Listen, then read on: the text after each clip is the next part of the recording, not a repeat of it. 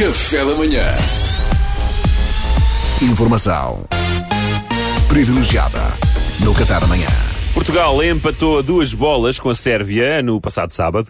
O encontro ficou marcado por um golo evidente de Ronaldo que não foi validado pelo árbitro e que nos teria dado a vitória em cima do apito final. Ora, a revolta de Ronaldo foi tal que atirou a braçadeira de capitão ao chão e abandonou o relevado antes do fim. Para nos dar a sua perspectiva dos acontecimentos, temos em estúdio a própria braçadeira. braçadeira. braçadeira, bom dia. Bom dia. Ah, ah, dona Braçadeira, você Olha, não, que não, foi... não, corra, corra, esqueça lá esses formalismos, opa, trate-me por Paula. Pa- Paula? Paula. Ok. Então, Paula, braçadeira de Ronaldo, conte-nos na primeira pessoa como é que Neste foi. caso foi na primeira braçadeira. Tem, to- tem toda a razão, Paula. Ah, conte-nos na volto. primeira.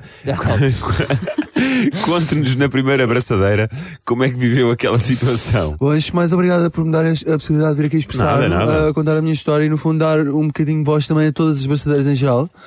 Ahm, Uh, por acaso, confesso, Paulo, uh, não me leva mal, mas você fala de uma forma que não era bem a que eu esperaria por parte de uma braçadeira. Esperava uma voz, não sei, mas. o meu computador encravou.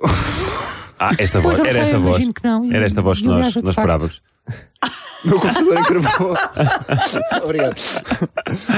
Ah, pois imagino que não, aliás, eh, essa é de facto uma das razões pelas quais eu estou aqui, no fundo também, para quebrar aquele que é o grande estigma da atualidade, que é como é que falam as braçadeiras. Ah, é não um grande estigma, sim. E as pessoas têm uma ideia muito pré-concebida de como é que uma braçadeira deve ser, como é que se deve comportar, e eu procuro também ser um bocadinho o rosto que tenta quebrar isso, está a perceber? Ah, então, então há outras braçadeiras a sentir o mesmo. Sim, por exemplo, eu tenho uma braçadeira minha amiga, que é o Sérgio, ah, que leva muito com o estigma de que uma braçadeira tem nome de homem não faz sentido e dá vontade de dizer então, mas tu aceitas que uma braçadeira fala e tenha nome, mas e, o que é que te faz confusão? É que se chama Sérgio, estás todo mamado e é um pouco verdade.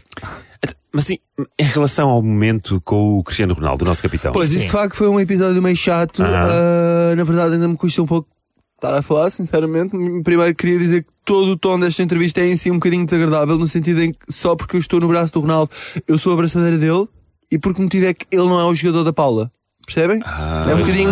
Eu sei que pois, vocês agora ficaram tipo, uou, que Ficámos, cena." ficámos. Nunca tinham pensado nisso, mas é o que é. Logo aí, quer dizer, uh, percebe? Só porque sou a braçadeira dele e sou um objeto inanimado, parece que não tenho luz própria, isso é um bocadinho desagradável. Percebe? É um Pois, tem, tem toda a razão, braçadeira Paula, estamos totalmente solidários. Depois é assim, eu fiquei sinceramente, opá, até me custa um bocadinho estar a abordar o tema. percebem? Calma, Paula, calma. Oh, oh, oh, vejo que ainda está muito afetada, Paula, com, com o assunto. Que coisa caricata é esta. Não é? alguma condescendência, como quem diz, as braçadeiras não têm nada que sentir afetadas, mas tudo bem, vamos avançar.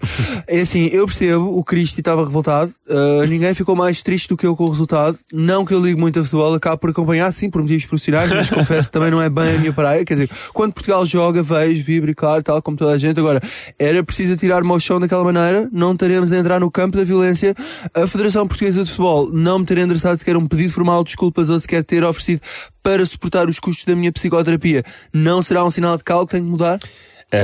No panorama das braçadeiras? pá, são realmente questões que nos devem fazer repensar o nosso comportamento com as braçadeiras. Não Sim, tinha, é desculpe, não tinha pensado nisso. Principalmente se tivermos em conta tudo o que a minha classe profissional já fez pela humanidade. Porque assim, nós as braçadeiras, não esquecer, operamos em vários campos. É no futebol, noutros desportos, inclusivamente nos acessórios para crianças. Eu acho que foi aqui sobretudo que nós nos destacámos e merecíamos outro tipo de tratamento. Porque assim, quantos e quantos pais não chegam à armação de pera no início das férias de verão, espetam as braçadeiras nos filhos na praia e dizem, pronto, estão seguros, agora vou relaxar. e deixam os filhos à solta durante 15 dias e só voltam a falar com eles quando é para fazer as malas e voltar para Lisboa. Portanto, o que seria das férias de verão para esse mundo fora se não fôssemos nós? Claro. É, verdade, olha, foi o testemunho da abraçadeira Paula, a abraçadeira de capitão de Cristiano Ronaldo na seleção. Paula, agradeço-lhe e que esta rubrica tenha servido, pelo menos, para fazer as pessoas pensar. Nada, Pedro, obrigada sou eu. E é assim, eu sei que isto costuma ser mais para rir, este momento, mas às vezes também tem que ser para pensar, percebe? E se tiver feito as pessoas pensar, nem que seja só um bocadinho, eu sinto que já valeu a pena ter vindo aqui. Valeu, bem. valeu muito a pena, valeu muito a pena. Estou muito, estou muito arrependido de ter pisado as braçadeiras de, de natação do meu filho quando ele aprendeu a nadar. Peço imensa desculpa a toda a classe Força, braçadeiras Paula. por isso força, também. força. Nada, Pedro, obrigado. Força, Paula, força. Informação privilegiada no Café da Manhã.